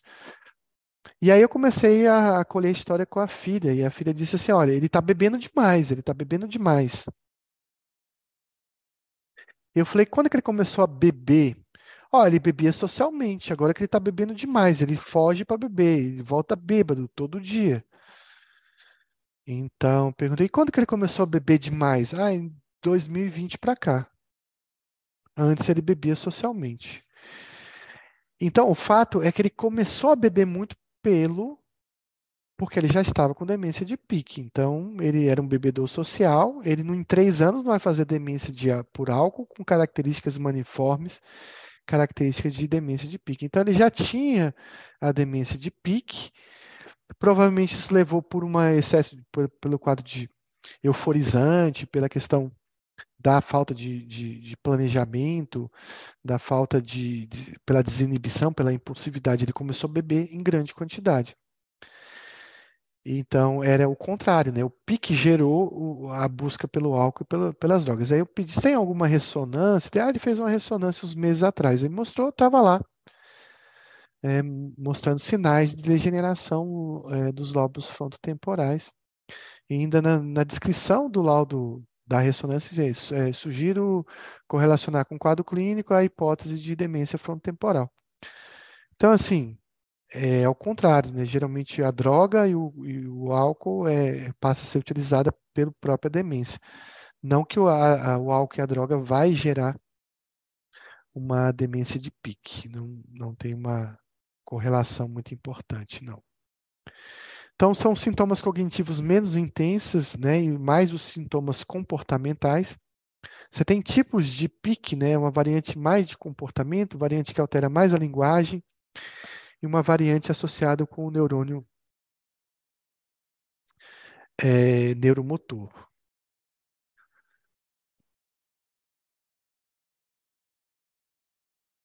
Então, você tem aí 50% dos casos têm alterações aí da personalidade, é, do comportamento, de uma disfunção executiva. Então, são mais alterações realmente de personalidade e comportamento que surgem numa idade onde esses eventos não deveriam acontecer. Então, tem uma desinibição comportamental, apatia, perda de simpatia ou de empatia, comportamento perseverante, estereotipado, uma hiperoralidade, mudanças de dieta, aquilo que a gente já vinha falando, né? E alterações de linguagem, muito importante, afasias progressivas, é, afasias progressivas com variante semântica, que é a gnosia para faces e objetos, afasia progressiva primária variante gramática, que é um déficit afásico não fluente. Então, tem várias alterações de linguagem, tipos de linguagem alteradas no pique. Também vocês viram ali que tem um pique esclerado a, a esclerose, né? a miotrófica lateral. Né? Então, existe um declínio proeminente né, da capacidade linguística, um declínio da forma de produção de fala, no encontro de palavras, na nomeação de objetos, declínios da gramática e também as estereotipias de linguagem, principalmente a ecolalia, né, a palilalia, as logoclonias, então são alterações bem importantes da linguagem, nessa repetição né, do, do que o outro fala, repetição das, das últimas palavras, repetição das últimas sílabas, como na logoclonia, são bastante comuns no, no, na demência de pique. Então, tinha um paciente que a gente falava bom dia, ele bom dia, dia, dia, dia, dia, dia, dia, dia, dia. Esse dia não parava mais. O senhor está bem? Estou bem, bem, bem, bem, bem, bem, bem. Tá bem características essas alterações de linguagem no pique. No paciente que eu atendi quinta-feira, ele não tinha muitas alterações de linguagem, era mais uma alteração de comportamento que ele tinha de humor. Então, nos pacientes que têm esclerose eh, lateral amiotrófica também, você pode ver que 15% acabam apresentando é, uma degeneração também frontotemporal. Nas avaliações neuropsicológicas, esse paciente apresenta falha de aderência à regra, das tarefas, prejuízo na geração e sequenciamento de informação, desatenção, impulsividade, concretismo, né, que eu falei que o paciente com PIC, ele tem bastante dificuldade de abstração, perseveração e piora das estratégias. O PIC, ele começa precocemente, mas ele tem uma progressão lenta, a sobrevida é de 6 a 11 anos, mas são 6 a 11 anos dando muito trabalho muito difícil cuidar de um paciente com demência de pique. Porque, como altera o comportamento, ele vai, quem for o cuidador, vai sofrer bastante, né? A sobrevida mesmo é porque o diagnóstico começa antes, né? E se fosse feito corretamente, né? Aqui, na verdade, o diagnóstico é, é, é sobrevida de 6 a 11 anos se o diagnóstico fosse feito precoce, mas a sobrevida mesmo, de, quando geralmente acontece o diagnóstico é mais tardio, porque existe uma demora em diagnosticar, é de 3 a 4 anos. E a sobrevida mais curta, né, e, e o declínio muito mais rápido que na demência de Alzheimer. É um paciente que piora bastante e que passa anos com alterações de personalidade e comportamento sem que ninguém identificasse sua demência. O diagnóstico diferencial é com outros transtornos, outras demências, outras condições neurológicas e transtornos mentais e condições médicas também. Um grande problema que é tratamento de PIC, não é de Alzheimer, é que PIC é complicado um pouco para tratar. Não existe um tratamento curativo nem modificador do curso da doença. Então, o que a gente vai usar para o PIC? Né? Então, são geralmente sintomáticos para os distúrbios comportamentais. Então, a gente não usa anticolinérgico no PIC, não tem muito efeito, apesar que você pode tentar, mas eles parecem ter uma melhora quando você usa uma droga serotoninérgica. Então, você usa geralmente antidepressivos, citalopram, estalopram, sertralina, e você pode usar a memantina também e usar os neurolépticos para controle comportamental. Então não tem muito remédio específico, o negócio é tentar reduzir os sintomas do paciente. Então, sobre a demência de pique, marca incorreta. 15% se associa a esclerose amiotrófica lateral. A sobrevida é de 3 a 4 anos após o diagnóstico. Pode haver alguma resposta com a memantina. O tratamento de primeira linha é com, são com os inibidores e pode haver alguma resposta com donepezila.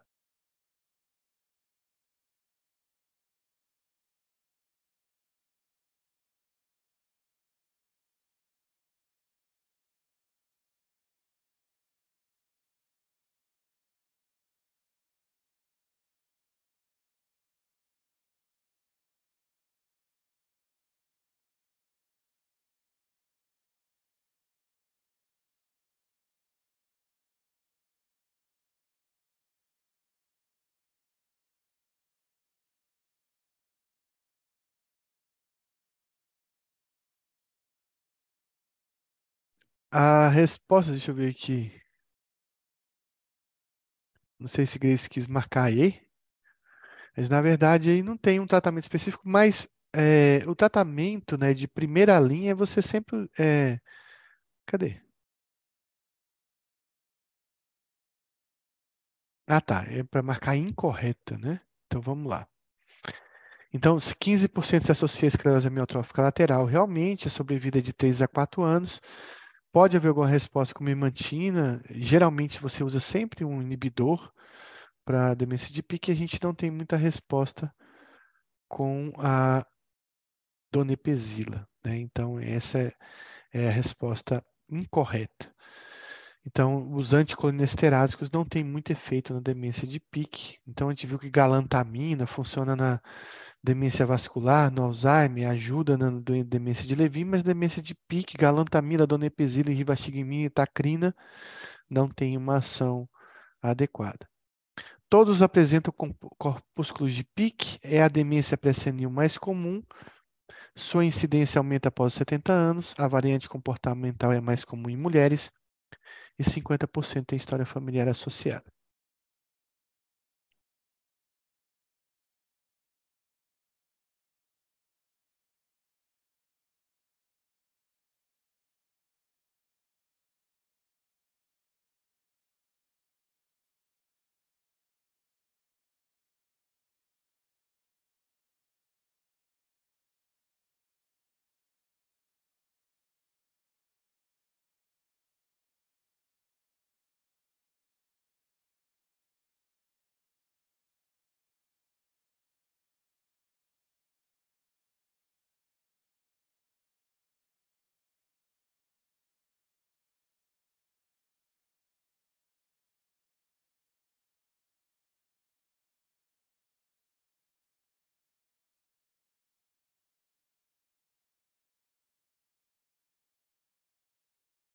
Então vamos lá, pessoal. Hum, só 10% dos pacientes apresentam corpúsculos de pique. É a demência, a segunda demência pré-senil mais comum, ela perde para o Alzheimer. A incidência é uma demência pré-senil, então a incidência diminui com o avançar da idade, porque as pessoas já tiveram pique antes, né? A variante comportamental é mais comum nos homens e realmente existe 50% de história familiar no pique, sendo 10% de expressão autossômica dominante. Sobre a demência de pique, são alterações precoces.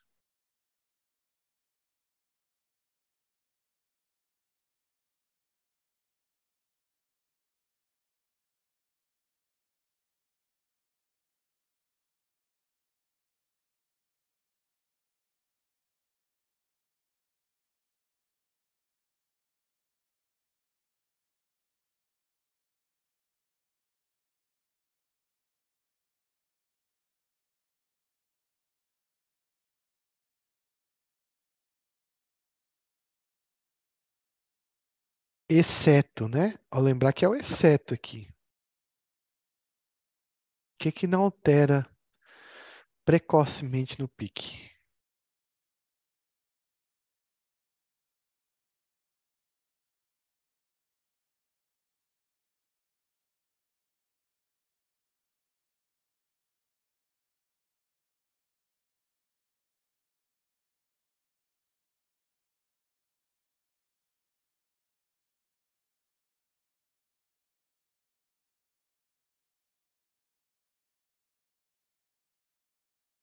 Então, eu vou falar uma coisa para vocês, vocês não vão esquecer. Demência de pique não é demência de memória, tá?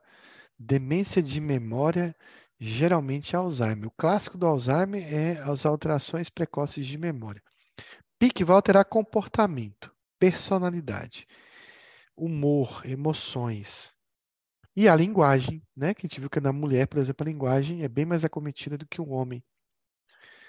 Então, basicamente, comportamento, regulação emocional, a questão do funcionamento executivo e tomada de decisões prejudicada que são similares, estão precocemente alteradas, mas a amnésia de fixação não está alterada no pique, em formas precoces. Né? Sobre a demência de pique, é comum a síndrome de Clover-Buss. Qual dessas características não faz parte da síndrome de Clover-Buss? Essa é fácil.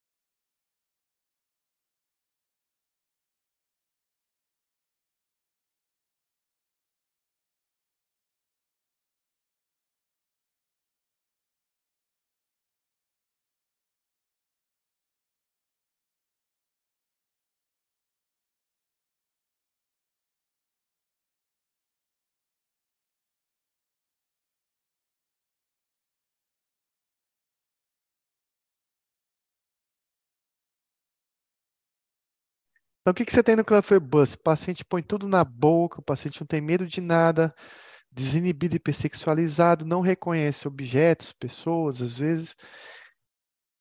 E o paciente come tudo, né? Lembra lá do pedaço de carne de porco que o paciente comeu crua. Né? Então, existe uma hiperfagia na síndrome de Clubber-Buss, né? E não anorexia. Então, aqui, acho que é o último caso clínico, um homem desce, 74 anos, foi levado a uma avaliação neuropsiquiátrica depois de um declínio de vários anos marcado por rigidez, esquecimento e apatia. Olha, rigidez, esquecimento e apatia.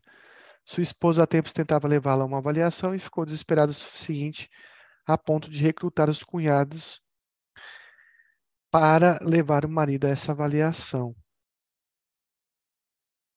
Sua esposa descreveu os problemas do marido como tendo iniciado quando ele aposentou aos 65 anos. Ele parecia ter ficado mal-humorado quase imediatamente e ela conjecturou na época se ele estava ficando deprimido. Então, alteração do humor precoce. Tornou-se atipicamente esquecido, perdia objetos, não pagava as contas. Olha a memória do paciente alterada tinha problemas com compromissos, com medicamentos e com cálculos. Então, também uma alteração de memória relacionada ao paciente. Recusava consultar médicos quando, ele pedi, quando ela pedia, até que sofreu um acidente de trânsito alguns anos antes dessa avaliação. Ao examiná-lo em busca de lesões leves, o médico afirmou que o acidente havia sido causado por desatenção e redução da percepção de profundidade, uma habilidade visoespacial alterada, aconselhando a parar de dirigir, pois ele poderia estar com um quadro demencial inicial. No decorrer do ano anterior, a situação piorou. Seguidamente, não conseguia se lembrar do resultado de partidas esportivas a que havia assistido, recém-assistido pela televisão embora sua memória melhorasse ao receber dicas, que é o que eu comentei na aula passada, que Alzheimer não costuma melhorar com dicas e demências é, subcorticais costumam melhorar com dicas. Recusava-se a, a, realizar atividades como viajar, socializar, eventos que anteriormente lhe davam prazer, uma dedonia que o paciente tem. Era esportivo, mas parou de fazer caminhadas na vizinhança depois de várias quedas, o paciente está caindo. O paciente está caindo. Desistiu de jogar cartas com os vizinhos porque as regras haviam se tornado confusas. Então, pensamento executivo aí prejudicado. Parecia deprimido e apático, mas geralmente dizia que estava bem. Então, ele demonstra ter uma cara de apatia, de depressão, mas não queixa dessa tristeza. Seu julgamento e capacidade de solucionar problemas foram considerados fracos. Ele era ex-preteiro hidráulico com ensino médio superior, com ensino superior completo, que às vezes, às vezes, ele parecia incapaz de operar eletrodomésticos. Todos esses problemas cognitivos pareciam oscilar, flutuação da cognição. De forma que a esposa relatou que em alguns momentos era quase costum, como costumava ser, olha a cognição, voltando a ficar bem, enquanto em outros era como viver com um zumbi, um zumbi deprimido. Então tinha hora que ele ficava mais parado e tinha hora que ele voltava a funcionar como antes. Então uma flutuação da cognição. Ela informou que o marido tinha sonolência diurna excessiva, então uma inversão do padrão do sono, frequentemente passava longos momentos com o olhar fixo. Para que, que ele está olhando? Para um nada, né? Então, um estreitamento e talvez pouco contato, é, uma hipotenacidade, uma hipovigilância, então uma redução global do nível de atenção, que eu chamo isso de hipoprosexia relatou ainda que ela se sentia exausta. Então, nesse momento aqui, o paciente pode estar com delírio hipoativo. Ao ser indagada sobre o sono, ela relatou que nenhum dos dois dormia bem, principalmente porque o marido se mexia enquanto sonhava. Ele dava socos, gritava, eventualmente caía da cama. Então, à noite ele está acordando agitado. Acordando não, ficando agitado durante o sono. Ela ficava machucada na manhã seguinte, esses episódios, e decidiu que era mais seguro dormir no sofá. Esses episódios ocorriam várias vezes por mês.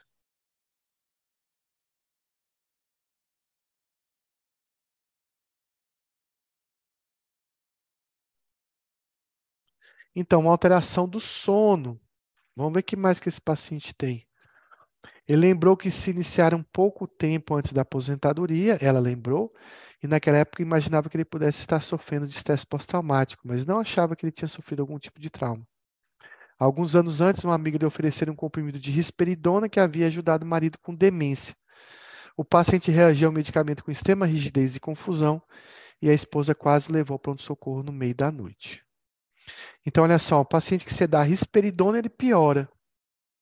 Ele piora tanto da rigidez, ó, do sintoma parkinsoniano, e ele fica mais confuso, piora o delírio dele ainda. Já tem o um diagnóstico aí, pessoal? E a esposa negou que o marido tivesse história de doença psiquiátrica. Ao ser indagada sobre sintomas psicóticos, afirmou que ele frequentemente parecia espantar coisas invisíveis do ar, alucinações visuais. Isso acontecia aproximadamente duas vezes por mês. A história médica era relevante em relação à hipercolesterolemia, doença cardiovascular com estente e possíveis ataques isquêmicos transitórios. Sua história familiar é positiva para demência na mãe, na faixa de 70 anos. Durante o exame, tinha a aparência de um homem curvado e rígido. Lembra da postura siamesca, que entrou no consultório arrastando os pés. Enquanto ouvia a esposa apresentar a história, ficou com o olhar fixo e parecia não prestar atenção ao conteúdo da conversa. Olha o delírio hipoativo. Sua mão direita tremia. Olha aí o tremor parkinsoniano. Parecia deprimido, olha a alteração do humor. Mas ao ser indagado, disse que se sentia bem. Sua voz era tão baixa que as palavras frequentemente eram inteligíveis, mesmo quando o entrevistador se aproximava. Algumas vezes babou, sem perceber até a esposa limpar seu queixo. Quando foi solicitado a realizar testes cognitivos, deu de ombros e disse: Não sei. Diagnóstico para esse paciente?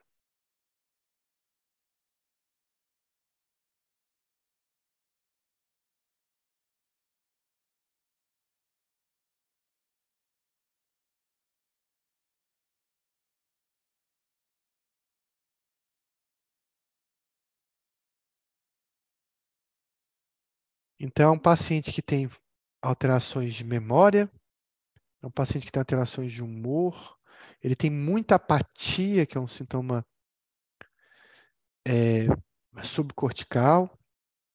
O paciente tem alteração da capacidade visoespacial prejudicada.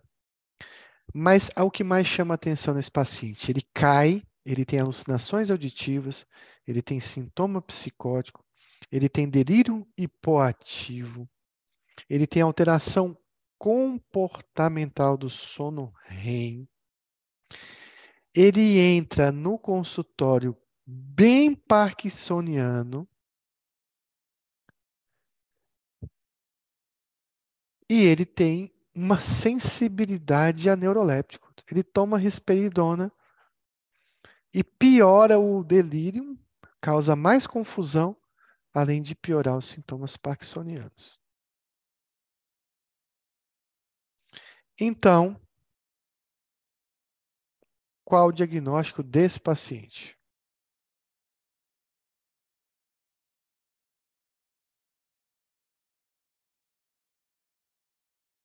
Então, esse é um quadro clássico de demência de Lewy, né?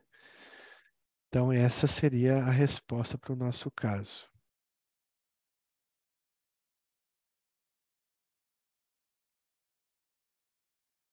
Para a gente finalizar, que acho alguns casos rápidos e questões, mulher de 60 anos tem perda episódica de memória seis meses, com piora nos últimos dois meses.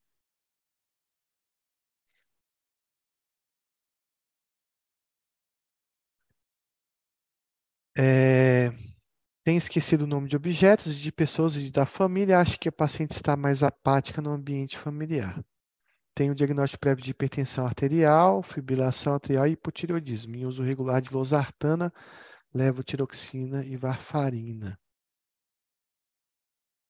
Qual o diagnóstico mais provável e quais exames você solicitaria? Então, de novo, é uma paciente que tem uma perda episódica de memória, começou há seis meses, que piorou nos últimos dois meses, esquece objetos, está mais apática e tem vários sinais de doença vascular. Ainda tem um hipotiroidismo ainda para variar e para complicar a gente. O que, que vocês acham que ela tem e o que, que vocês pediriam para ela?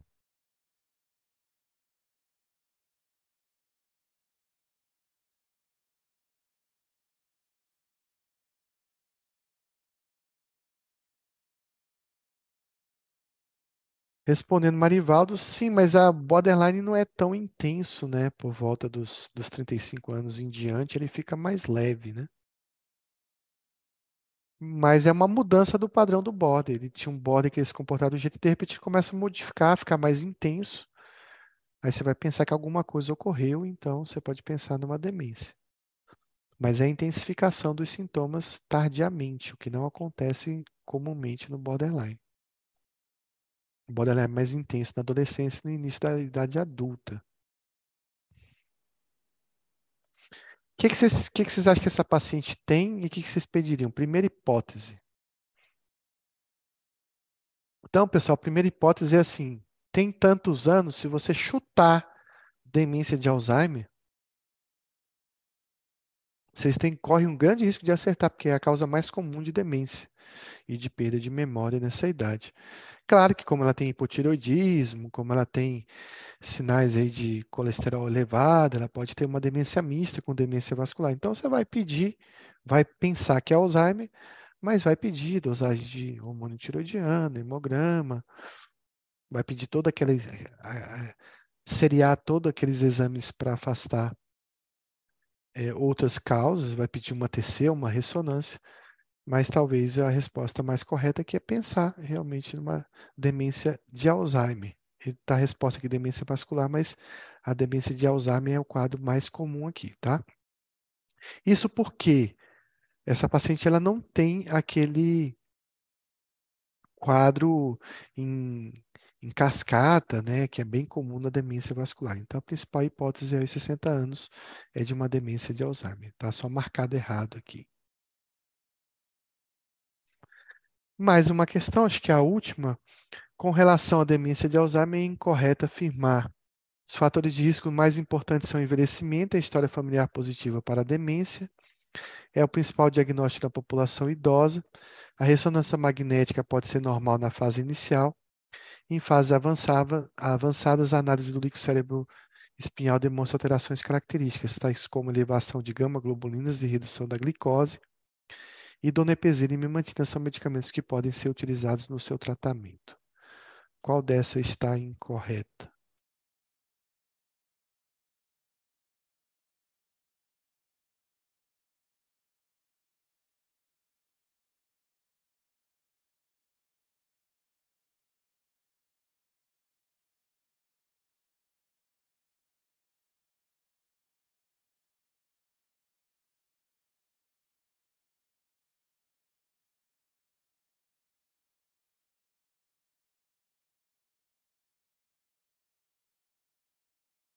Então, para a gente finalizar, então, nosso bloco de demência, seria muito bom para a gente se a glicose reduzisse no Alzheimer, porque eu fazia uma dosagem de líquido, via a glicose, está reduzido, nossa, que bom, parece ser Alzheimer.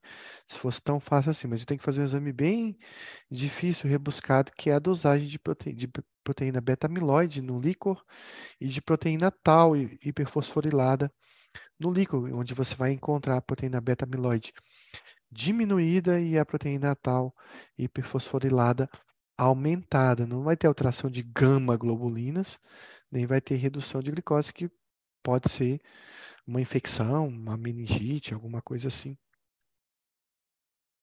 Mas não tem nada a ver com Alzheimer. Eu vou abrir para dúvidas, para comentários. Espero que vocês tenham gostado de falar sobre Levi Pick. Lembrando que as aulas anteriores a gente já tinha falado sobre a demência de Alzheimer e demência vascular, e sobre os tipos de demência, então por isso que essa é uma continuidade das aulas anteriores. Aguardem na próxima semana, tem aula ainda desse grupo do PrEPSIC, mas lembrando que toda segunda-feira a gente tem discussão de um caso clínico referente ao grupo novo do PrEPSIC, que a turma está se formando e vai fechar a turma até agosto. Então, foi um prazer imenso. Vou aguardar aqui algumas dúvidas. Se tiverem, estejam à vontade.